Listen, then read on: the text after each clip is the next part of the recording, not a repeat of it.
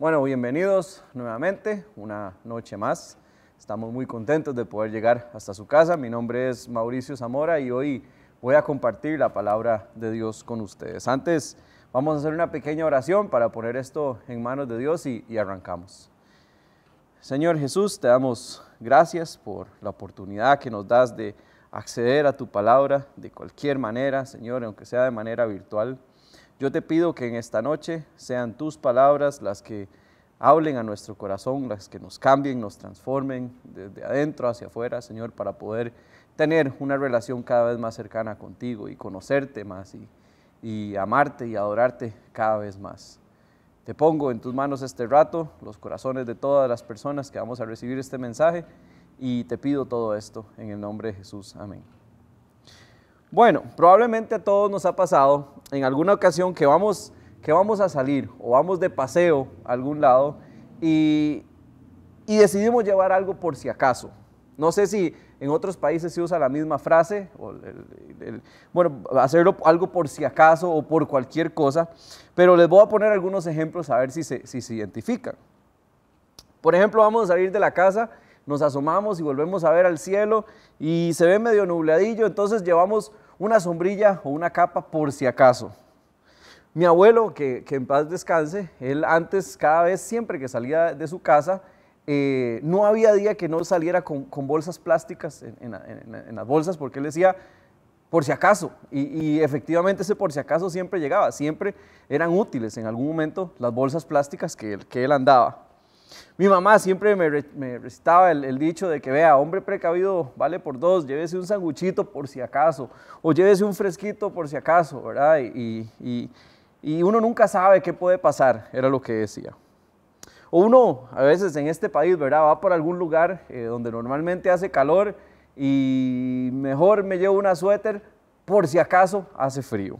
Y especialmente, como les decía, en este país que el clima es, es tan impredecible. Y es que qué bien se siente cuando ese por si acaso o ese por cualquier cosa de repente aparece, esa situación que, previmos de antes efectivamente llega y estamos preparados. El otro día me pasó y yo siempre ando en el carro, eh, una de esas bolsas plásticas, de esos ponchos plásticos que venden afuera de los conciertos, que es la, la bolsa plástica con el gorro, algo muy sencillo, ¿verdad? las venden en, todo lado y son súper baratas. Y ese día eh, dejé mi carro estacionado como a 300 metros de donde tenía que, ir y, algo me dijo, llévelo, ¿verdad? Yo voy a llevarme la, la, capa esta por si acaso. Y ese por si acaso se convirtió en un aguacero terrible y, y efectivamente andaba, andaba el, poncho y no me mojé tanto porque me lo pude, me lo pude poner. Algo, me, algo tan sencillo como un poncho de 300 colones me salvó. Y estos ejemplos tal vez son, son, son cosas muy simples, ¿verdad? Todos nos hemos pegado eh, un, una, una, mojada debajo de un aguacero y, y, y nada, y no pasó más que, que tal vez un, un resfrío o, o eh, nada más cambiarnos de ropa y punto. Pero la vida nos trae más que aguaceros. ¿Qué pasa cuando las cosas se ponen cada vez más serias? ¿Qué pasa cuando ese aguacero se convierte en una enfermedad?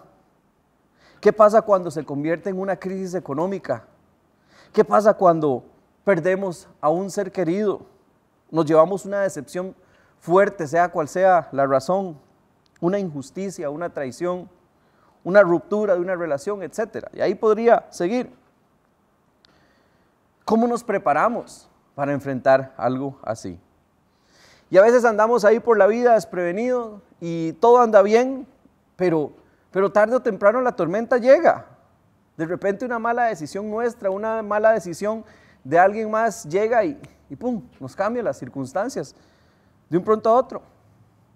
Una pandemia mundial, quién sabe cuándo irá a suceder eso. Las circunstancias normales de la vida, simple y sencillamente las vueltas, cosas que, que, que, suceden, vienen y nos golpean y la vida nos cambia en unos segundos. Dentro de todas las personas que nos están viendo hoy, probablemente hay mucha gente que está pasándola mal, que tal vez están tristes, están preocupados, están ansiosos. Hace unos meses, meses atrás no teníamos presupuestado lo que estamos viviendo hoy en día.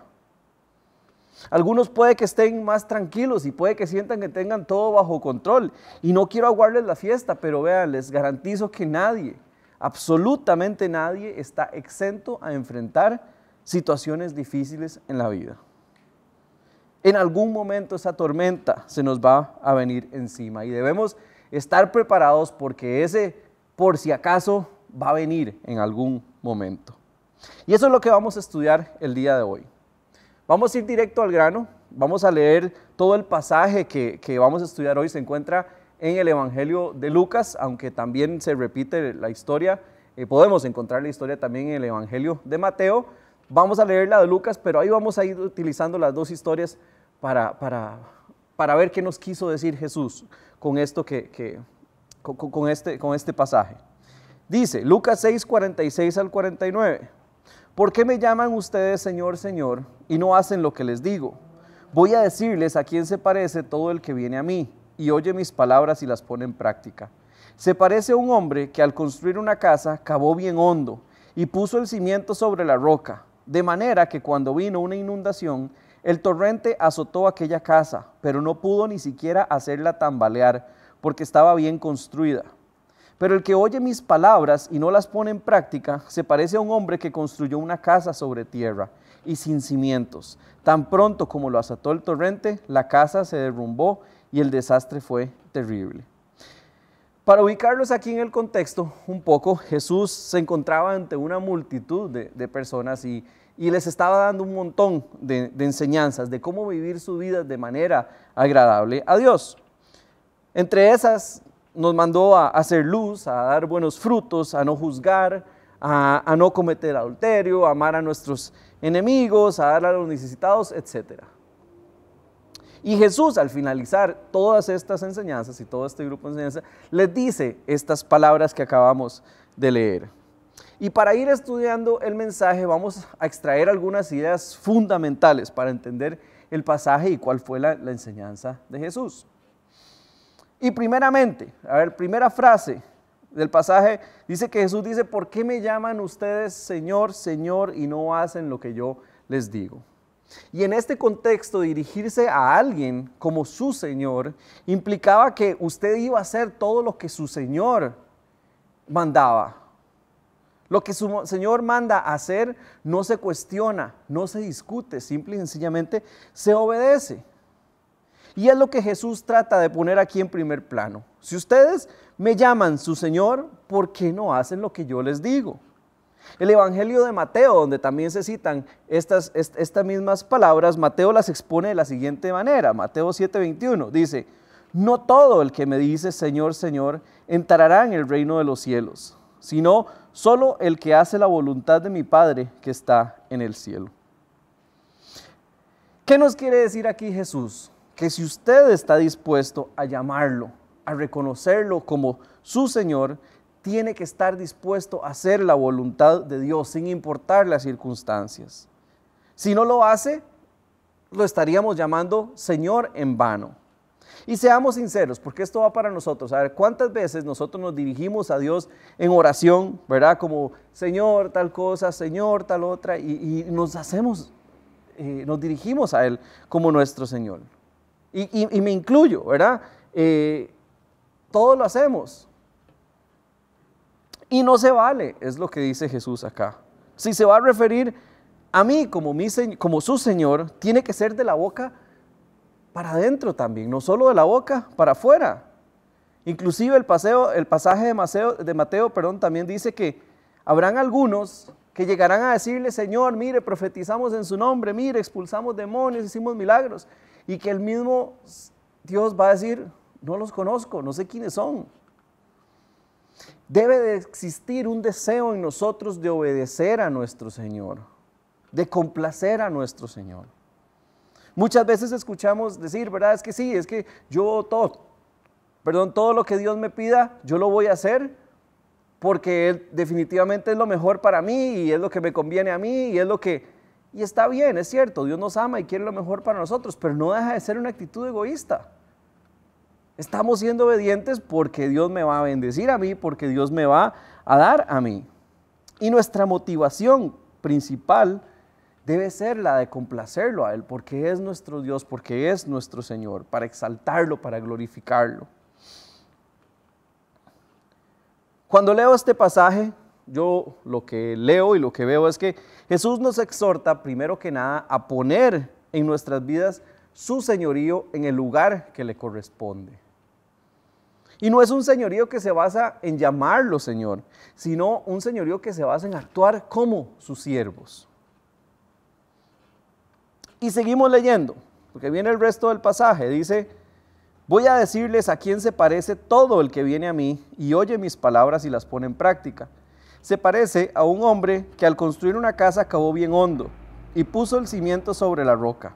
De manera que cuando vino una inundación, el torrente azotó aquella casa, pero no pudo ni siquiera hacerla tambalear, porque estaba bien construida. Pero el que oye mis palabras y no las pone en práctica se parece a un hombre que construyó una casa sobre tierra y sin cimientos. Tan pronto como la ató el torrente, la casa se derrumbó y el desastre fue terrible. Acá hay algo interesantísimo y vamos a verlo desde esta perspectiva. Este pasaje comúnmente lo llaman el prudente y el insensato, y es porque, a ver, Lucas no utiliza estos calificativos para definir a los dos hombres, pero el pasaje de Mateo sí, sí lo hace. Si buscan en sus Biblias, efectivamente, se, refiere al primer hombre como el hombre sensato y, y el segundo, por, por ende, al hombre insensato, al que no hizo las cosas bien. Pero vamos a ver, veamos una comparación de los dos hombres, porque dice que ambos, tanto el prudente como el insensato, lo llaman Señor, ambos vienen a Él y ambos oyen sus palabras. Y si dejamos la comparación hasta aquí, ambos aparentan ser exactamente iguales, ¿cierto o no? Pero si vamos un paso más allá, vemos que la diferencia radica en un detalle fundamental. Dice que el prudente sí pone sus palabras en práctica, es obediente, y el insensato no pone sus palabras en práctica, un desobediente. Y aquí es donde radica la principal diferencia entre ambas personas. Y si hacemos otro comparativo, tal vez un poco más, más obvio, pero propiamente de la historia como tal, vemos que ambos, tanto el prudente como el insensato, ambos construyeron su casa. Estaban construyendo su casa o construyeron su casa. Y a ambos la tormenta los azotó. Y nuevamente, hay una diferencia entre, entre, entre, estos dos, que fue que cuando se vino el desastre, cuando vino la tormenta, uno de las casas se mantuvo en pie y la otra se derrumbó. Y el mismo Jesús dice, y grande fue su ruina sin temor a equivocarme, creo que a nadie le gustaría estar eh, del lado en que su desenlace fuera terrible o grande fue su ruina, como dice Jesús ahí. A todos nos gustaría tener una casa lo suficientemente fuerte y bien cimentada para soportar eh, cualquier embate en la vida. Y ya vimos que a simple vista son, los dos escenarios son sumamente parecidos. La diferencia estaba en los cimientos de la casa, en las bases de la casa, en las fundaciones. Y para los que de alguna manera nos, relacionamos con la ingeniería o con el negocio de la construcción, sabemos que la importancia de los cimientos y las fundaciones y la estabilidad del terreno donde uno construye son fundamentales para una buena construcción. Eso sí, la construcción de buenos cimientos, de buenas bases, requiere mucho más esfuerzo, probablemente requiera muchos más recursos y más tiempo. Y usted, a ver, usted puede hacer dos casas exactamente iguales, una con buenos cimientos y otra con malos cimientos. Aunque las dos se vean exactamente iguales, hay una gran diferencia y usted no, tal vez usted no la va a notar porque los cimientos están debajo, los cimientos están enterrados. Puede que las dos casas parezcan idénticas, pero la que tiene mejor cimiento, la que tiene mejor eh, bases y fundamentos, esa es la que se mantiene en pie. Y no me voy a meter tanto en detalles técnicos de, construcción porque no es el caso, ¿verdad? Además, creo que no hace falta. El mismo contexto y el mismo Jesús nos lo explica muy bien. Solo unos versículos antes de que Jesús mencionara estas palabras en el Evangelio de Mateo, nos dice, Mateo 7, el 13 al 14, entren por la puerta estrecha, porque es ancha la puerta y espacioso el camino que conduce a la destrucción. Y muchos entran por ella, pero estrecha es la puerta y angosto el camino que conduce a la vida, y son pocos los que la encuentran. El primero fue un hombre prudente. Definitivamente fue un hombre que puso más empeño en la construcción de su casa. Cavó bien hondo. Probablemente le tomó más tiempo, más esfuerzo, más dedicación. Tenía claro que no era un ranchito temporal lo que iba a, construir, sino que era algo que iba a perdurar. Algo que en el futuro le iba a servir de refugio. Y esto no lo menciona el texto directamente, pero según la comparación que nos hace Jesús, nos hace ver que este hombre construyó su casa porque por si acaso venía la tormenta y efectivamente la tormenta llegó. Por otro lado, el, insensato se fue por el camino fácil. Probablemente le dio pereza. Pensó levantar un simple ranchillo ahí. Le dio pereza cavar. Pensó que poniendo los pilares ahí, las columnas, eh, por encimita, con eso se la jugaba y era suficiente. Y el texto no lo menciona directamente, pero tampoco su mentalidad era de, probablemente su mentalidad era de cuando venga la tormenta, ahí, ahí me la juego. No se ve mucho peligro, se ve soleadito, entonces por ahí me la juego. Error, porque el mismo Jesús dice, grande fue su ruina y el desenlace fue terrible. ¿Y cómo aplicamos esto a nuestra vida? ¿Cómo nos afecta? Jesús fue muy directo cuando habló y no se lo dijo a Juan para que entendiera a Pedro. Esto es con usted y esto es conmigo. Vamos a partir de, un principio y es que usted y yo somos los responsables, o cada uno de nosotros es responsable de la casa que construye. Cada uno es responsable de cómo construye su fe, su obediencia y su relación con Dios. Cada uno es el que decide si vive de manera prudente o de manera imprudente. Yo no puedo hacerme responsable por su vida. Tampoco puedo responder por su fe y por su relación con Dios. Cada uno es responsable de la arquitectura y el diseño estructural y el terreno donde decidimos, construir nuestra vida. Y es triste, muchas personas hoy en día viven levantando y construyendo sus casas una y otra vez. Se les pasa cayendo el rancho a cada rato y no entienden por qué. Vienen a Dios llenos de dolor, con el corazón roto, llenos de sufrimiento, de tristeza. Están cansados de que la tormenta se les lleve la casa a cada rato. De repente algunos pensamos que estábamos construyendo sobre terrenos firmes, pero, pero nos engañaron. Pensamos que construir nuestra casa sobre un terreno llamado dinero o posiciones materiales era una buena idea, pero ya vimos que viene la tormenta o viene cualquier cosa y eso se lo lleva. Pensamos que construir nuestra casa tal vez sobre nuestro trabajo porque era algo sólido, era algo eh, eh, firme, algo seguro. Falso. Todo se acaba. Algunos han construido su casa sobre un terreno llamado vanidad o poder o belleza y ya vemos que todo eso cambia en cualquier momento. O peor aún, hay personas que han decidido construir su casa sobre el terreno de otro, sobre la casa de otro, pensando que esto iba a, sostener o que iba a soportar y no fue así se les derrumbó. Y puedo pasar aquí tirándole ejemplos de terrenos falsos porque, porque eso sobra. Pero tener terrenos firmes solo hay uno, y ese es el que nos interesa, y ese es el que vamos a hablar. Y todo, a ver, todo es cuestión de decisiones. Y usted es el que decide de qué lado quiere vivir, o cómo quiere vivir, si como el prudente o el insensato. Y dice Proverbios 22.3 que el prudente ve el peligro y lo evita. El imprudente sigue adelante y sufre el daño. Entonces, está en usted, si usted decide seguir viviendo su vida como, hasta el día de hoy o decide echar todo abajo y empezar a hacer las cosas bien, como Dios manda. Y el, primer paso que tenemos que, hacer es revisar nuestras bases. nunca desaproveche la oportunidad para decirle que si usted nunca ha depositado su fe en Jesús, este es el momento correcto. Tiene que empezar por la decisión de aceptarlo y recibirlo como su único Señor y Salvador. Él murió por sus pecados y resucitó para darle una vida eterna, vida en abundancia también. Y lo ama profundamente y está dispuesto a recibirlo en sus brazos siempre y cuando usted esté dispuesto a dar un cambio de dirección.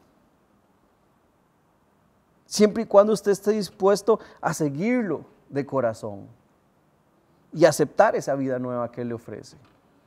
Y si ese es su caso, le voy a pedir que al final o durante la charla eh, nos escriba un mensaje privado a la gente de oración para que se contacten con usted y le expliquen un poquito mejor y le ayuden a tomar esa decisión. Y a los que ya lo conocemos y ya estamos siguiendo, pongamos la atención a las palabras que Jesús nos dice. Devolviéndonos a las palabras de Jesús, nos decía que la principal diferencia entre un hombre prudente y un insensato está en la obediencia y en poner en práctica su palabra. ¿Cómo andan esas bases? ¿Cómo, anda esa, esa obediencia a Dios? Y ojo la pregunta, no le estoy diciendo que cómo anda, si usted está asistiendo o escuchando las charlas, o si usted está sirviendo, o, o si está en estudio, no, no es eso. Porque ya vimos que ambos hombres van a Jesús, oyen sus palabras, son muy parecidos. La pregunta es, ¿está usted poniendo en práctica lo que Jesús le ha mandado hacer? Y creo que es una respuesta que solo podemos contestar cada uno de nosotros en intimidad con Él. A Él no lo vamos a engañar. Él sabe realmente cómo andamos en esa área.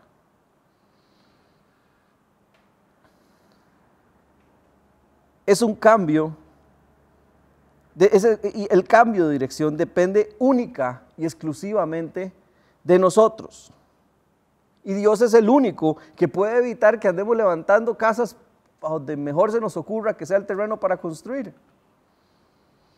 Y la idea se repite en varios versículos. Veamos Santiago 1.25, dice, pero quien se fija atentamente en la ley perfecta que da libertad y persevera en ella, no olvidando lo que ha oído, sino haciéndolo, recibirá bendición al practicarla. Son los mismos pasos. Oiga, fíjese atentamente lo que ahí dice, dice Santiago. La palabra de Dios que da libertad, pero no solo oiga, póngala en práctica y persevere en ella. Esto no es cuestión de un día, esto es no, no solo cuestión de un día de decidir ser cristiano o ser seguidor de Jesús y punto. No, es algo que tenemos que perseverar todos los días. Dios tiene que ser nuestro Señor cada día y en cada aspecto de nuestra vida. ¿Y qué podemos poner en práctica? A ver, tener una vida de oración, leer la Biblia, formar parte del cuerpo de Cristo. No ande por ahí jugándose la sola. Para algo Dios nos puso un cuerpo de creyentes y nos rodeó de un cuerpo de creyentes para crecer con ellos. ¿Qué más puede poner en práctica? Amar al prójimo y todo lo que esto implica. Amar a sus enemigos, perdonar, hacer el bien, ayudar a los demás, ayudar a los necesitados. Debemos tener nuestras bases firmes y permanecer en ellas. Todos en algún momento hemos escuchado este versículo de José 1.9 que dice, ya te lo he ordenado, sé fuerte y valiente. No tengas miedo ni te desanimes, porque el Señor tu Dios te acompañará donde quiera que vayas. Y qué linda esa promesa, que Dios le diga, te acompañaré donde quiera que vayas, y que sí, nos va a acompañar. Pero poco leemos lo que dice Josué antes. Dice que hay que tener mucho valor y firmeza para obedecer toda la ley y no, apartarse de ella. Dice, solo así tendrás éxito. Y le repite, recita día y de noche lo que dice el libro de la ley, así prosperarás y tendrás éxito.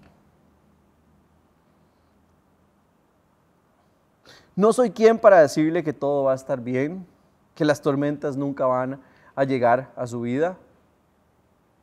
De manera personal puedo decir que tengo 12 años de estar caminando eh, tratando por lo menos de, de caminar fielmente a la par de Dios y han venido sus tormentas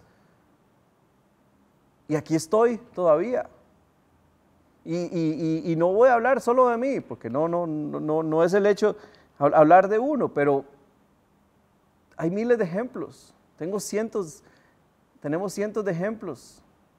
Tengo muchos amigos que han recibido tormentas, pero que algún día decidieron poner sus bases firmes en Jesucristo. Y hoy en día están aquí, han soportado los embates de la vida. En la Biblia hay un montón de ejemplos también de hombres que decidieron ser obedientes y mantenerse firmes en ese camino y han podido soportar las tormentas. Como les decía, no soy quien para decirle que todo va a estar bien, que las tormentas nunca van a llegar a su vida, eso es mentira.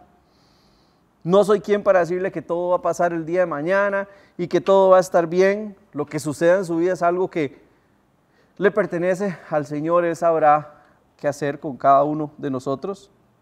Pero lo que sí puedo decirle es que podemos aferrarnos con toda confianza a las palabras sabias de Jesús. Él sí puede traernos cosas buenas. Perdón. Él sí puede traernos cosas buenas. Él puede traer orden, dirección y propósito a nuestras vidas. Él nos ofrece el mejor terreno en el cual podemos echar nuestras bases, las bases de nuestra casa, de manera que perdure. Y ese terreno es nuestra roca, que es Jesucristo, nuestro Señor. Ahí es donde está nuestro terreno firme. Vamos a orar. Señor, Gracias por tus palabras, gracias por esta enseñanza que nos dejaste muy clara. Gracias por este ejemplo, Señor, que nos ayuda a entender. Gracias por, por porque tienes tanta paciencia, Señor, con nosotros y, y yo te quiero pedir para que todos los que nos están escuchando en esta noche puedan tomar esa decisión, Señor, o puedan revisar esas bases a donde estamos cimentados. Solo tu palabra no pasará, Señor. Dice que todo, Señor, todo, todo pasará, pero tu palabra no, no se vence, no caduca, sino que siempre se mantiene ahí y se mantendrá por el fin de los tiempos. Y es ahí donde queremos depositar nuestra esperanza y nuestra fe. Te doy gracias, Padre, y te pido que bendigas a todos los hogares aquí que nos están observando, a todas las personas. Y te pedimos todo esto en el nombre de Jesús. Amén.